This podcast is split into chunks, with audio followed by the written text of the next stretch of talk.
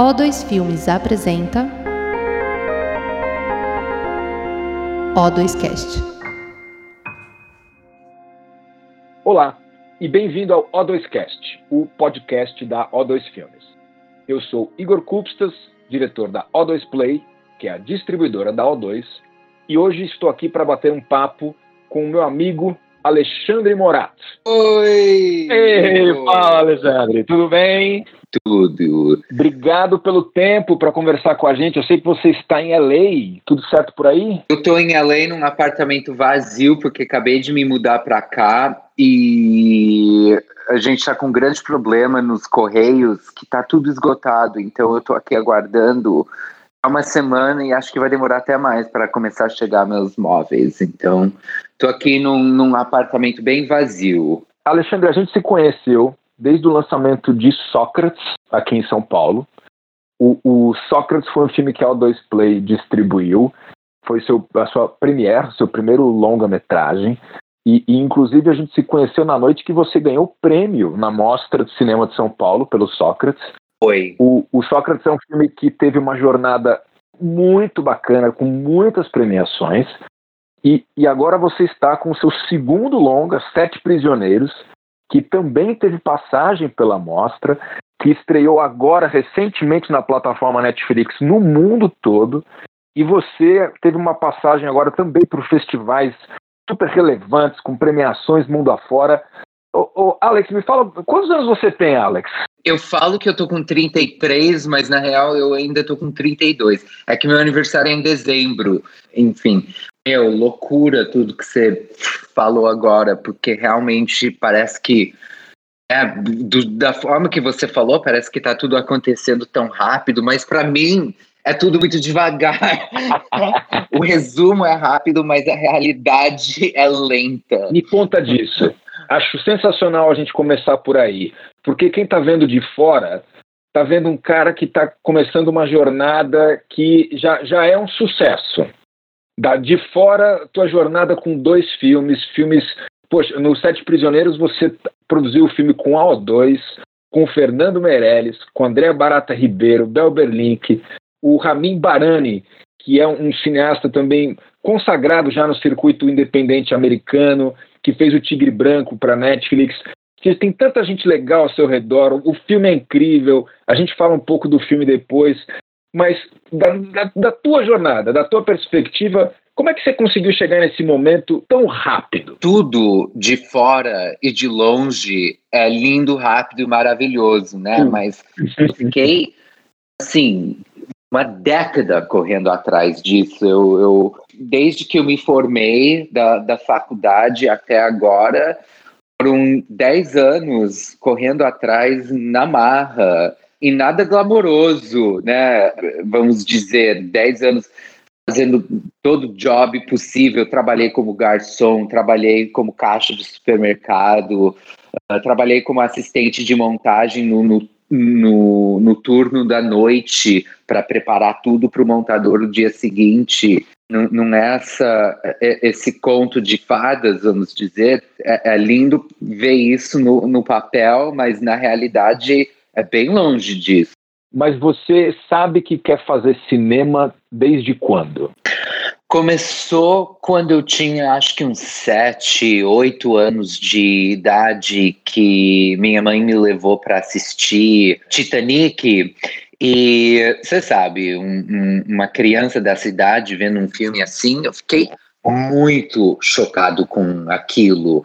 Uh, uh, a gente assistiu, né, na época, era salas de cinema. E eu, eu lembro que eu assisti o filme e aquilo para mim foi totalmente overwhelming. O tamanho do, do navio, o som, a música, a, aquele mar gelado né? Eu vejo agora o filme e, e eu vejo com outro olhar hoje em dia. Mas na época, para mim, aquilo foi uma coisa assim totalmente impressionante, totalmente impressionante. Me, me chocou, me comoveu e me agarrou.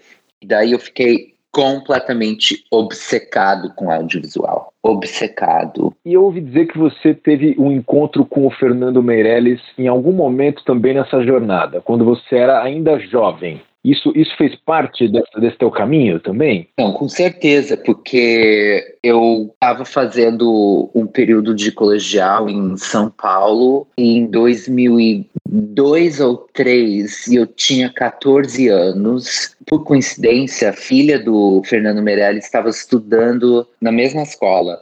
Aí ele veio apresentar a Cidade de Deus. Ele ainda não foi indicado ao Oscar, ele tinha acabado de sair de Cannes com o filme e apresentou o filme. Aí ele ficou com a gente, conversou com os alunos depois. E eu lembro que eu queria falar com ele, mas tinha muita gente, sabe? Aquele, aquela multidão de jovens atrás dele.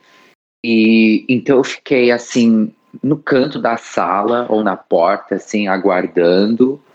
Aí quando todo mundo foi embora, ele estava pronto também para ir embora. Eu fui lá direto para ele, me aproximei. A ele eu falei: Meu nome é Alexandre Morato e eu vou ser um diretor de cinema. E eu, eu, eu lembro que ele olhou para mim e ele, ele ficou com um grande sorriso assim no rosto. E ele ficou comigo, dando umas dicas, batendo um papo. Eu, eu acho que, que é muito generoso, né? Uma pessoa como Fernando Meirelles ficar ali com um, um, jovem de 14 anos, que não é ninguém, dando dicas, né? Então isso também né, foi, foi bom para ver que para ser um diretor de cinema você não precisa ser é, deslumbrado, você não precisa ser agressivo, você pode ser calmo e gentil com todo mundo. Isso foi muito lindo. Eu aprendi isso com ele. Que bacana isso. E, e anos depois, a gente com né, a O2 lançando o, o Sócrates, e, e depois, por causa desse nosso encontro, essa aproximação tua com o Fernando de novo, pensando nos Sete Prisioneiros e, e com a produção, a O2 produziu os sete. Falando agora de Sete Prisioneiros. O filme é uma criação tua, você é roteirista, diretor e, salvo engano, montador do filme também, não é isso? Eu, o Germano Oliveira montou, mas eu, eu, eu, eu também estava na, na, na. Eu tinha uma ilha a gente montou na pandemia. Eu tinha uma ilha, ele tinha a ilha dele, mas ele que fez a maior parte do, do trabalho. Eu só dei um apoio para ele em algumas cenas, mas não, realmente encontrar com, com o, o Fernando depois de, de todos esses anos foi muito especial e, e foi por causa de você. Não sei se você lembra, mas uh, uh, você uh, teve a ideia de apresentar o filme para ele e ver que, que ele achou do filme. E aí você uh, convidou a gente para sentar e, e, ter uma, uma conversa, se aproximar, se conhecer, e ele amou o filme. Aí a gente manteve o contato, eu e o Fernando, e, e quando eu estava com esse roteiro, que, que, como você disse, eu escrevi, desenvolvi junto com a minha co-roteirista, Tainá Mantesso, e com o Ramin Barani, que que é o meu mentor e, e o produtor também de Sete Prisioneiros, a gente está pensando, né, quem no Brasil poderia fazer a produção em São Paulo? E a gente queria trabalhar com o Fernando, só que na época o Fernando, ele falou, a gente não está fazendo captação é, de recursos, então, tinha um tempo que a gente não ia colaborar, mas aí quando a Netflix se interessou e ofereceu a produção, Fernando e todo o pessoal da O2 super se empolgou e eu lembro que eles estavam com muitas produções. Ia ser tipo uma coisa muito difícil essa, eles nem sabiam como eles iam poder fazer, mas eles fizeram questão de abrir esse espaço para o filme, que eu achei muito gentil na parte deles e e o Fernando falou que eles fizeram isso porque era uma aposta no, no meu trabalho, por causa de Sócrates e tudo. E eu achei isso muito, né, muito. Me inspirou muito e, e mostrou que, puxa, eles acreditam em mim. E isso foi muito especial para mim. E me fala então, assim, dessa, da gênese dos Sete Prisioneiros, porque é, até onde eu sei, essa ideia é muito, surgiu muito contigo, né? Quer dizer, você que teve a, a, a, ideia original, você começou a desenvolver, escreveu o roteiro, depois em Tainá, em Ramin, mas de onde surgiu a inspiração para essa história? E Sócrates é, ele é um filme é um filme denso. Sete Prisioneiros também é um filme bastante denso. São filmes que a plateia não tem como ficar não, não passa em branco. A plateia sai mexida e ao mesmo tempo que você sempre consegue colocar na história um, um, a pessoa se engaja na história, né? Especialmente Sete Prisioneiros. Você com o Christian Malheiros e o Rodrigo Santoro cria uma dupla ali que tem uma relação que, que eu não vou dar spoiler, mas é muito impressionante no decorrer do filme a relação pra, deles, como caminha, para onde caminha. O que, que tem nesse universo que te atrai? E de onde surgiu a ideia original de Sete Prisioneiros? Pois é, porque todo mundo fala, eu tô vendo alguns comentários assim nos fóruns do, do pessoal falando que Sete Prisioneiros. Eles estão gostando do filme, mas ao mesmo tempo eles estão falando que é muito difícil assistir. E algumas da, né, das críticas uh, uh, positivas, uh, tipo Financial Times, que é o valor econômico da, da, britânico, deu cinco estrelas. E mesmo assim falou que o filme é muito difícil assistir. Mas para mim, não sei, não, não, não, é, não é difícil, porque não sei o que, que é, mas coisas que me incomodam e me assustam, eu, eu sinto que eu tenho uma necessidade de de encará-las, em vez de, de virar o rosto e, e fingir que não está aí, eu acho que é mais importante encarar, senão aquela, aquele negócio dá até mais medo. Então, eu prefiro encarar. E uma noite eu estava em São Paulo, finalizando Sócrates, eu estava na mixagem e, e, fazendo a cor. Eu lembro que eu estava com problema de dormir e eu liguei a televisão e eu, eu vi uma matéria sobre, sobre tráfico humano e trabalho análogo à, à escravidão. E tinha um jovem na matéria que eles filmaram que ele estava numa fábrica em São Paulo e ele estava literalmente acorrentado. Ele tinha uma corrente de metal no calcanhar dele, ele estava descalço e forçado a trabalhar. Quando eu vi aquilo, eu fiquei completamente chocado. E, como eu disse, quando eu vejo coisas assim, eu, eu, eu, eu preciso encarar. Então, comecei a fazer muitas pesquisas, ler todas essas matérias. Aí, quando eu estava lendo as matérias, eu vi o, o nome de um jornalista aparecendo muito. Aí eu procurei ele. O nome dele é Carlos Juliano Barros. E ele praticamente dedicou a carreira dele a, a essa pesquisa e ele, ele já acompanhou uh, o MPT em, em vários, uh, como que fala, uh, quando eles vão lá e libertam as pessoas, uh, campanhas assim. E então ele me deu muitas dicas e ele falou que era importante também conhecer as pessoas, especialmente que sobreviveram a esse tipo de trabalho uh, esse tipo de exploração.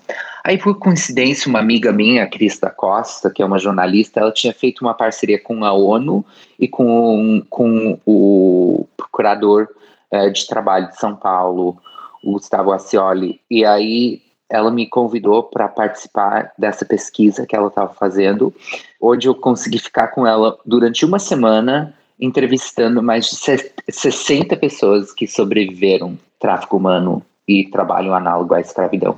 Então eu, eu, eu, eu conversei com essas pessoas, ouvi as histórias delas e fiquei muito muito comovente, foi muito chocante, foi muito e também me inspirou porque apesar delas terem passado por uma coisa tão horrorizante, elas também tinham essa essa força para contar as histórias delas e querer fazer uma diferença para ajudar, para não acontecer com mais pessoas. Isso é muito interessante, é, Alex, porque é, você escalar de uma, de uma matéria para o contato direto com tantas pessoas, eu imagino que você tenha saído de uma esfera muito uh, superficial para realmente entender quem são e quais são as motivações, né? O que tem por trás dessas histórias.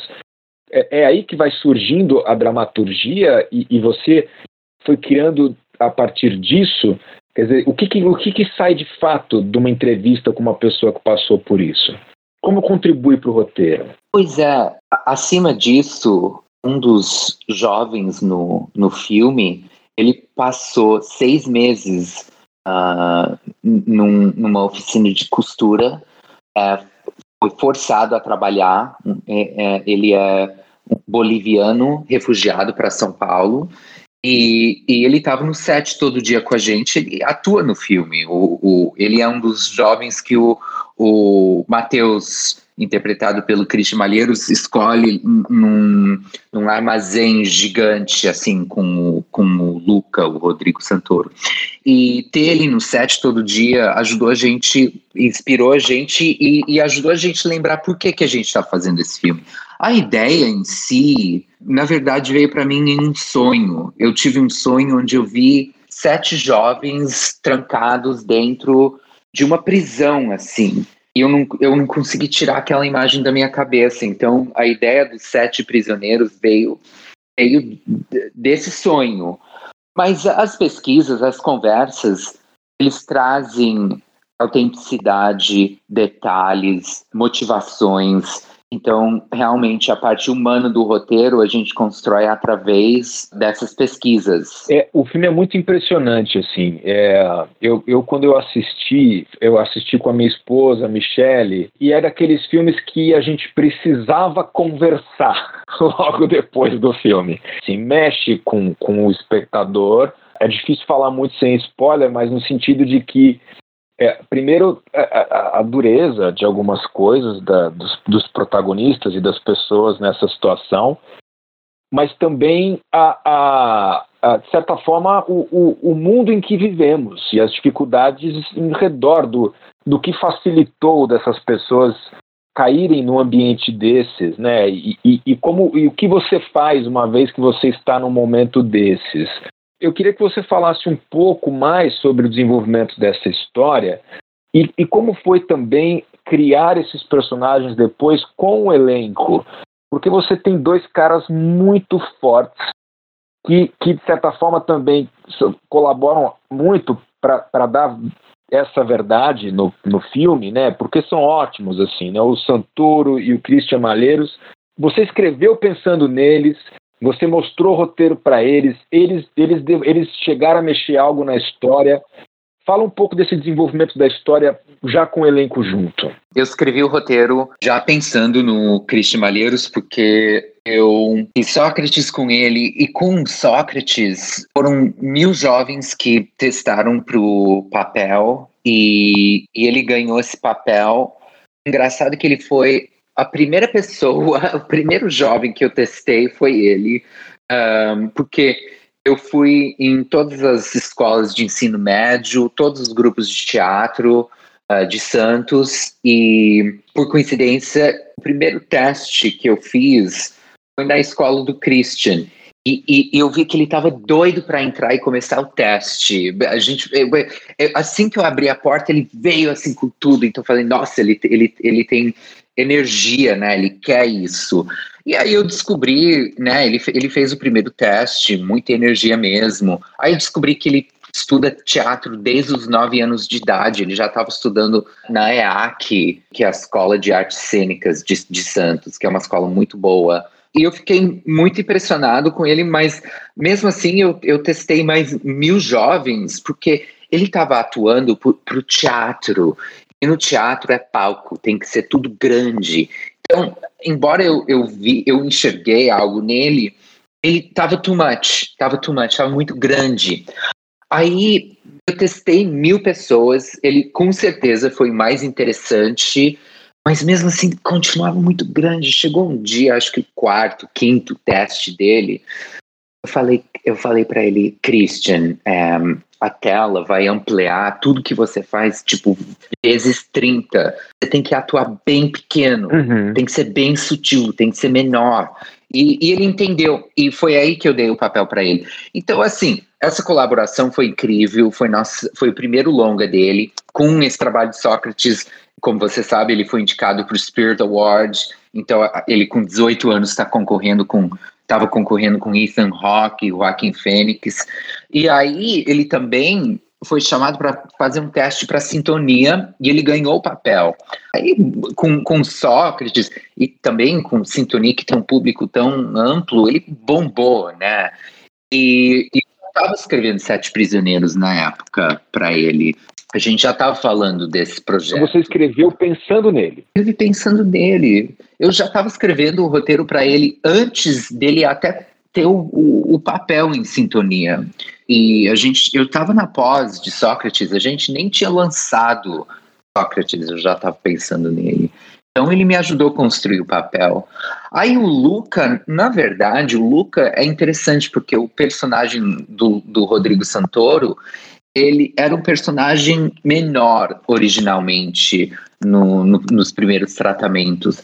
Aí eu parei um tempo porque a gente estava tocando o lançamento de Sortes. Quando voltei para o roteiro, o, o, primeiro tratamento do roteiro terminava quando o Matheus escolhia os os dois jovens lá no armazém, e aí ele começava né, a trabalhar para o Luca, e o roteiro terminava lá. Aí eu parei e falei, meu, isso não é o fim do roteiro, isso é tipo começo do roteiro.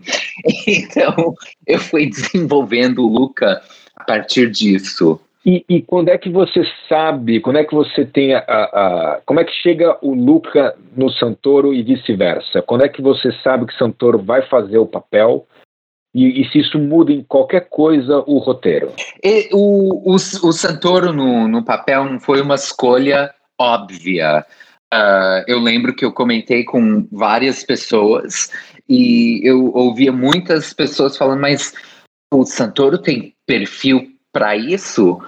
Mas eu sempre defendi o Santoro porque eu cresci assistindo o trabalho dele. Obviamente, eu, eu assisti é, Love Actually, 300, Lost, as aparências hollywoodianas dele. Mas foi o, o trabalho dele em Carandiru, onde ele faz o papel da Lady Di, que ele se transformou e fez aquele papel com tanta sensibilidade e, e tanta coragem também em 2000 três, uma pessoa como Rodrigo Santoro uh, uh, fazer um papel desse, isso demonstra coragem. E, e foi ali que eu, eu falei, meu, esse cara, ele, ele, ele não é só um movie star, sabe? Ele é um ator mesmo, de formação. Uh, quando eu vi mais recentemente o tradutor, eu fiquei sabendo que ele aprendeu russo para o papel fiquei assim, impressionadíssimo, sempre estive impressionado. Então, apesar de não ser uma escolha óbvia, eu também achei que isso seria muito interessante. Eu, eu, eu, eu na minha cabeça, eu pensando, meu, tenho certeza que esse cara consegue fazer esse personagem. Não só consegue, eu acho que ele vai fazer algo que eu nem imaginava. E é isso que ele fez. Então, quando ele, ele aceitou o, Primeiro ele quis me conhecer, a gente sentou juntos e, e ele tinha dúvidas, as mesmas dúvidas que outras pessoas tinham. Uh, será que ele que é o papel para ele? Eu, eu falava para ele não, você não entende. Você vai fazer uma coisa incrível com esse papel. Vai ser fascinante ver você nesse papel. Sim, desculpa, mas eu tinha razão, né? Porque o trabalho que ele faz no filme é é incrível. Ele se transforma completamente, mas ao mesmo tempo ainda é ele. Ainda é Rodrigo, ainda tem aquele charme, né, do, do Rodrigo. Então, assim, a gente odeia o cara, mas ao mesmo tempo tem alguma coisa fascinante é, dele. É, ele é uma figura é, repugnante, mas que tem alguma sedução ali naquele, naquela relação, né? Óbvio, ele... porque, porque, porque primeiro porque ele é Rodrigo Santoro e segundo porque o Luca tem que ser assim. É, é, o personagem dele. Ele é uma pessoa que, que apesar de tá tudo bem, ele, ele fuma sem parar, ele, ele bebe muito, ele trabalha nesse ambiente sujo, tudo. Ao mesmo tempo, ele tem que Uh, uh, ele tem essa ambição de sucesso, de, de ajudar a família. E eu acho isso muito fascinante, essa, né, vamos dizer, se, essa divisão desse personagem, de, de ter duas pessoas dentro de, dele. Para você, quer dizer, você no seu segundo longa, o Sócrates é um filme que foi feito de uma forma ultra indie, com o pessoal do Queiro, é, uh, em Santos, com o Christian, muita gente que, que era aprendiz, de certa forma, também de cinema. Com pouco dinheiro, e o resultado do Sócrates é, é incrível também por causa de tudo isso, né? É, acho que Zero dinheiro, né? É. Zero. Assim, 20 mil dólares não é um orçamento. Uh, todo mundo trabalhou sem remuneração, todo mundo doou seu tempo, Uh, todo mundo fez na, na marra e com muita garra, uh, porque eles acreditaram na, naquele projeto que eu apresentei. Então, aquilo lá é zero orçamento, né? Ao contrário, a gente praticamente, praticamente pagamos para poder fazer aquele filme. E o que que. A pergunta pode parecer óbvia, mas o que que muda sair do set de Sócrates para o set de Sete Prisioneiros? E para você, como é isso? É, é, mais ou é menos pressão estar tá no set de Sete Prisioneiros? É, é igual, é igual. Na real, a pressão para mim foi praticamente idêntica, porque com Sócrates eu sabia que se aquilo não desse certo, ia ser uma decepção para mais de 70 jovens que doaram seu tempo e seu amor e carinho para fazer o filme. Então, para mim, eu estava muito tenso e eu exigi muito, porque eu sabia que aquilo tinha que dar certo, senão, é, eu, eu ia ter falido como uma pessoa que foi lá com esse sonho, vendendo esse sonho. Se aquilo não der certo, seria o, o, o, assim uma decepção. E com Sete Prisioneiros a mesma coisa, a mesma coisa. É, é, ia ser uma decepção para Fernando Meirelles, para todo mundo da O2, para Netflix, para o Ramin Barani, para o Christian, Rodrigo, para Tainá, para todo mundo. A pressão, na real, é igual, é que uh, uma pressão custa 20 mil dólares em termos de, de custo e a outra pressão, não posso falar, mas é um pouco mais cara. Mas, assim, o, o, o custo assim emocional, tirando o custo de, de, de, de trabalho e, e, de produção, o custo emocional e a pressão emocional, eu acho que é, e profissional, é semelhante. E você já está um pouco mais aliviado agora que o filme entrou na plataforma, passou por cinemas, por, passou por Veneza, passou por Toronto. Ah, em que momento dessa jornada de lançamento você, você conseguiu uh, uh, realizar que esse filme foi feito, que esse filme ia ser bem lançado? É, é, quando é que você entendeu que ele estava entregue ao mundo? Como é que foi passar por esse processo de lançamento agora com muito mais estrutura do que antes? Olha, eu acho que você matou a charada. Você falou a palavra-chave, que é aliviado, porque todo mundo fala: nossa, você passou em Veneza, você deve estar tão feliz, que felicidade. Não é felicidade que eu sinto, eu sinto aliviado.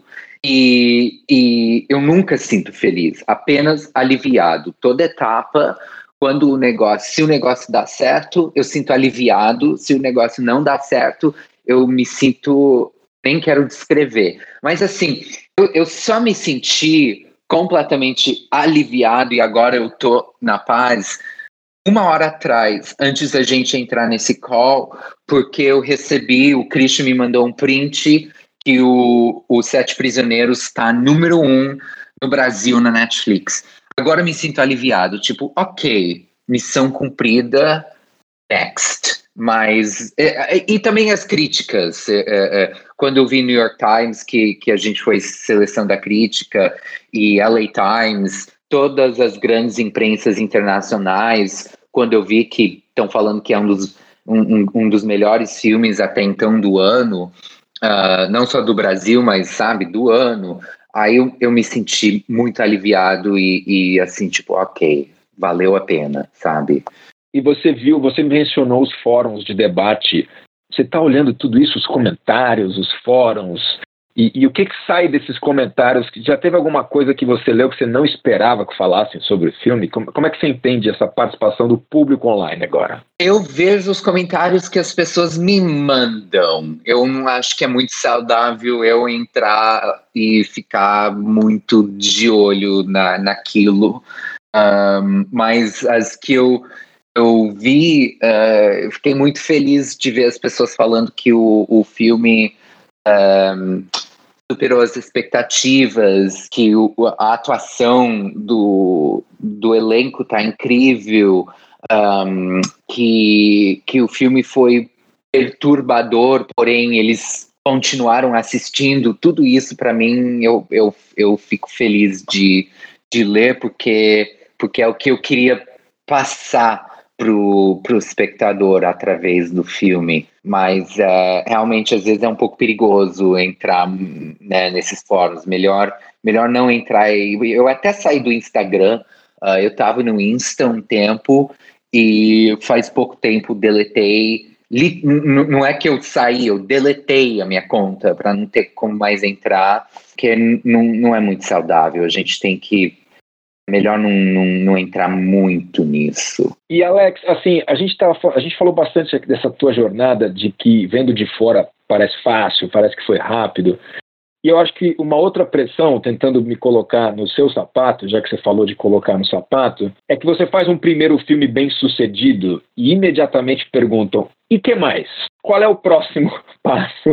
Não, mas essa Depois... pergunta não me incomoda. É, é não, engraçado. Não, não, não me incomoda, porque é, é, só dessa forma que às vezes, se eu não fosse transparente sobre o que eu, o, eu estou tocando, eu, a Crista Costa, por exemplo, minha amiga, ela não ia saber que eu estava pesquisando esse assunto, eu não teria feito parte da pesquisa dela com 60 é, sobreviventes de tráfico humano. Então eu sou super transparente. E por ser transparente, agora eu tô fazendo um filme uh, em Los Angeles sobre boxing uh, nas Uau. comunidades latinas aqui. E, e, e eu, assim, eu, eu tava conversando com, com alguém um, outro dia falando do projeto e ela falou: Ah, nossa, meu, meu melhor amigo do ensino médio, ele é professor da, da, história do boxing em comunidades latino-americanas na universidade aqui em LA.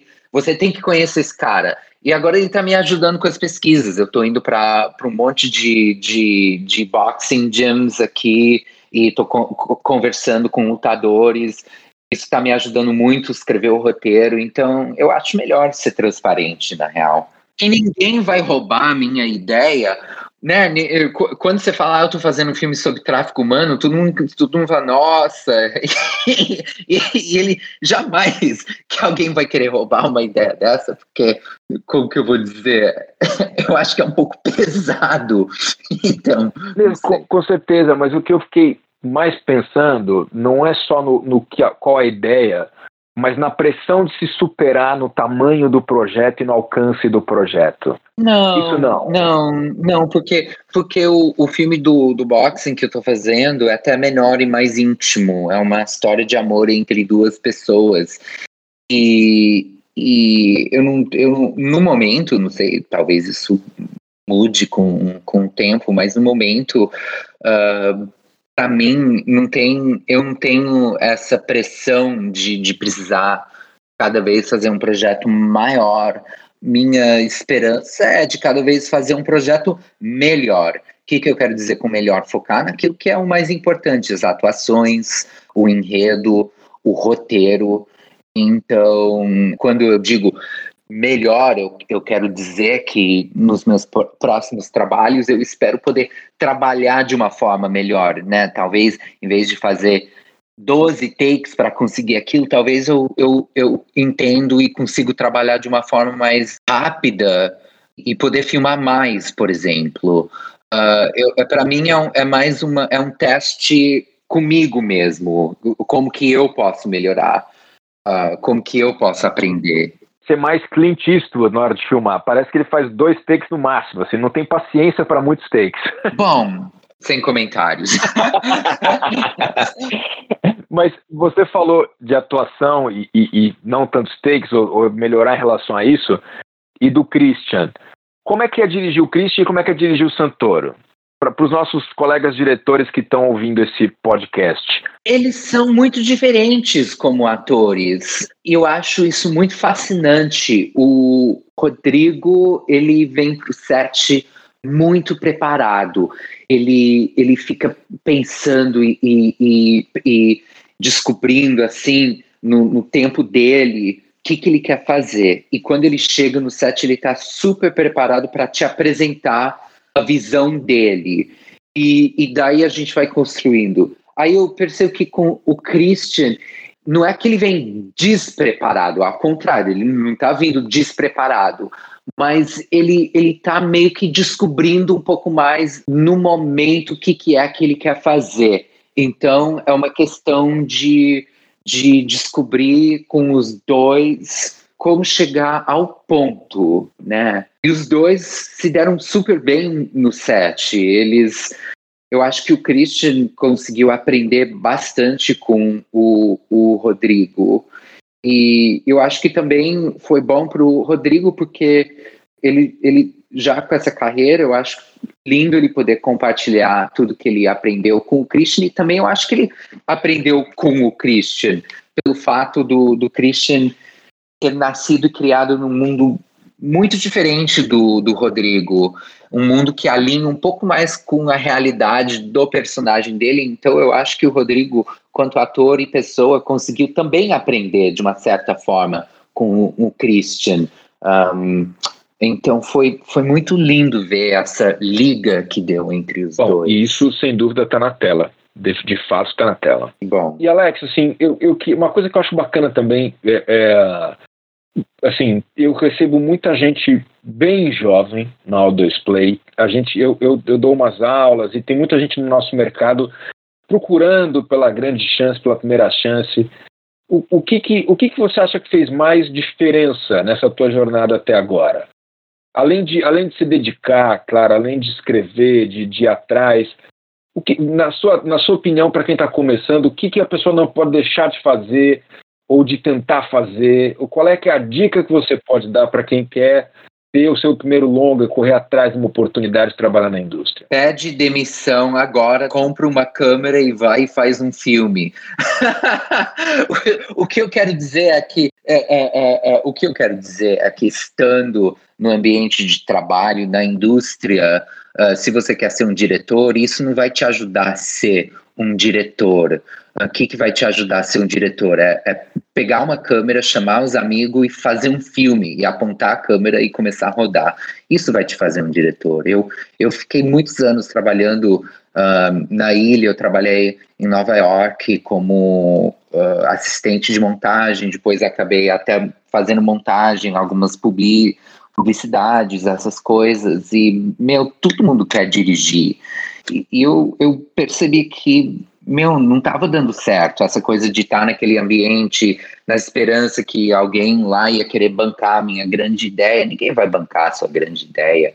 É, você tem que ter algo para mostrar. Então, como é que você vai fazer isso? Você tem que pegar uma câmera e filmar. Eu fui muito inspirado, o, o diretor de fotografia, João Gabriel de Queiroz, de Sócrates e de Sete Prisioneiros, ele fez um filme com os amigos dele em Porto Alegre. Eles fizeram um orçamento de 10 mil reais Uh, e o filme acabou passando em Berlim, não, não na competição principal, mas no, acho que no fórum, que é, que é uma das competições mais para filmes de baixo orçamento, experimentais, mas, meu, mesmo assim, passou em Berlim, depois estava na mostra. Eu vi o filme na mostra. Quando eu ouvi que ele fez o filme, 10 mil dólares, uh, com, assim, elenco encontrado através do Facebook e entre amigos, e, e fizeram aquele filme sensível, muito bem fotografado, com desenho de som incrível e assim um olhar diferente.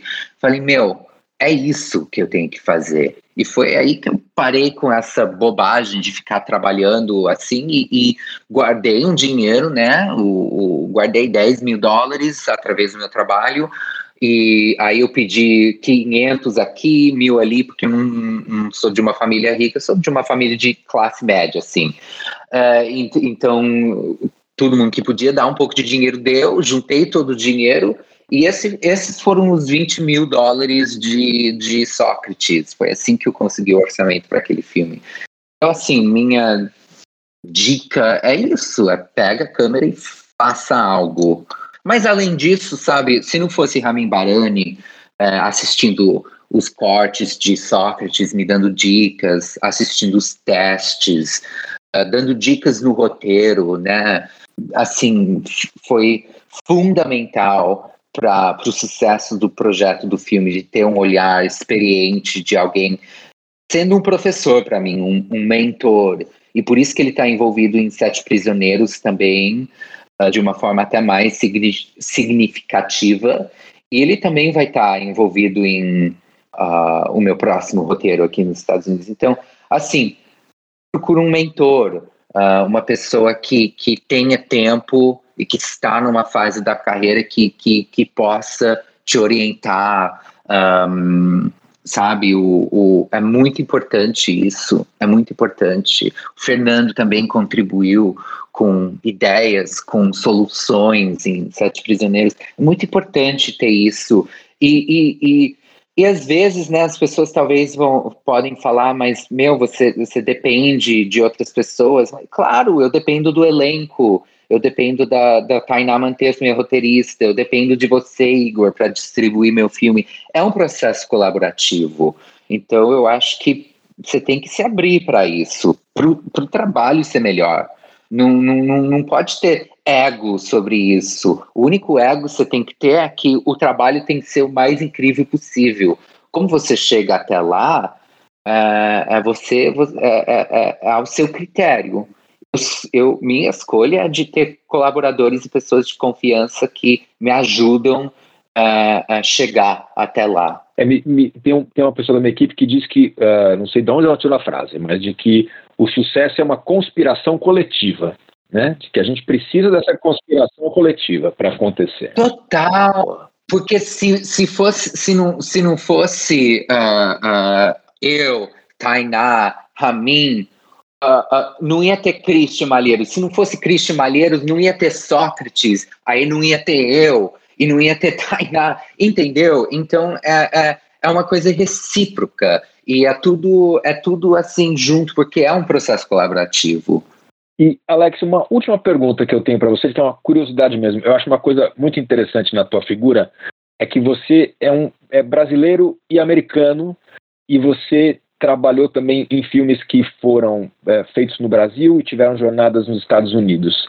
Como é que você vê é, essas duas indústrias e como é que você se vê jogando nas duas indústrias? Quais as diferenças e vantagens e características? As duas indústrias são muito diferentes, é tipo dia e noite. Eu acho que aqui nos Estados Unidos tem a indústria independente, que é onde eu me encaixo mesmo aqui morando em LA, tem muito cineasta independente, inclusive praticamente toda a indústria independente de audiovisual nos últimos anos veio aqui, saiu de Nova York e veio para LA porque Nova York ficou um pouco inviável um, hoje em dia para muitos artistas. Mas eu acho que, assim, no fim, uh, o importante é que tem cineastas com uma visão, e eu acho que a coisa mais importante é que, tanto no Brasil quanto aqui nos Estados Unidos, a gente continua fazendo cinema que, que é a partir do, da, da, da visão do diretor. Uh, o que, que eu quero dizer com isso? De novo, é um processo colaborativo, mas eu acho muito importante a gente seguir num caminho de audiovisual onde não é um estúdio é, ditando uh, como é que aquilo tem que ser, não é um estúdio pegando a montagem e fazendo o que quiser com aquilo depois. Eu acho que tem que partir da visão do diretor e todo mundo está lá trabalhando para ajudar o diretor cumprir essa visão, senão vai virar uma um Frankenstein, vai virar uma mistureba de muitas coisas. Então, minha esperança é essa, que Brasil, Estados Unidos, a gente continua fazendo audiovisual que, que, que parte da visão do diretor, que todo mundo esteja lá junto e unido uh, ah, para trabalhar, para ajudar essa visão uh, uh, se materializar. E é isso, na minha opinião, mais importante. É muito bacana acompanhar a tua jornada. Já estou aqui me, me, comendo para entender o que, que vai ser esse filme de boxe daqui a pouco e como ele vai se relacionar com as comunidades latinas. Já gostei. E queria te agradecer pelo tempo para conversar com a gente, para colaborar com, com a O2Cast, com a O2, e te desejar sucesso em toda a sua jornada. Conte sempre conosco aqui. E se você quiser deixar algum comentário, Alex, você não tem mais Instagram, essas pessoas de alguma forma quiserem entrar em contato contigo, tem algum, tem algum caminho? Você quer deixar um recado? Ou... Vai ter que me Vai ter que me achar na vida real, vai ter que me procurar aqui em LA. Eu tô, tô, tô, tô trabalhando, me deixa trabalhar, tô concentrado aqui, tô escrevendo, tô escrevendo. Eu tô aqui para isso, tô escrevendo. Alguém falou, um amigo meu falou, mas por que você saiu do Insta? Eu falei, eu precisei voltar ao meu propósito primordial, que é escrever roteiros e contar histórias. E é isso, tô aqui para isso. Que maravilha, queremos ver. Obrigado demais pelo papo e parabéns por tudo. Parabéns, Sete Prisioneiros é um filmaço. Tá aí na Netflix já no mundo inteiro praticamente, com produção da O2, produção executiva do Ramin Barani, Fernando Meirelles, pessoal da O2 trabalhando na produção, Andréa Barata, Bel Berlink, um super elenco. É um filme que eu não tenho dúvida que você vai assistir e vai vai vai falar esse Alex Morato ele é danado bicho. Ele mexeu com a minha cabeça porque eu não saio conformado eu não saio conformado desse filme. Eu preciso falar sobre esse filme. O que será que aconteceu nesse final? Eu pelo menos até agora eu, eu, eu só não vou perguntar para você o que é o final porque senão é muito spoiler Alex mas que que eu tenho teorias, eu tenho várias, viu? Mas está vendo, é isso que eu acho lindo, que, por exemplo, nesse filme a Netflix deu muita liberdade para ter praticamente decisão sobre tudo que eu queria fazer ali. E é um grande respeito isso. Então é isso que eu quero dizer. O audiovisual tem que partir da visão do diretor. Maravilha. Meu amigo, obrigado. Um grande abraço. Esse foi o O2Cast dessa semana. E semana que vem tem mais. Um beijo para vocês.